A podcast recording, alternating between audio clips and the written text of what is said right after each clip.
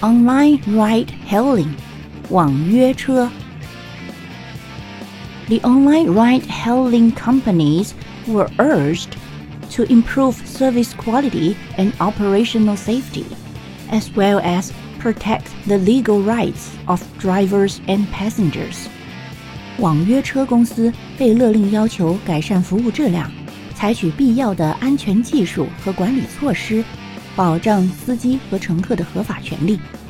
Hail 做动词表示招呼、欢呼，轿车表达为 hail a car 或者 call a car。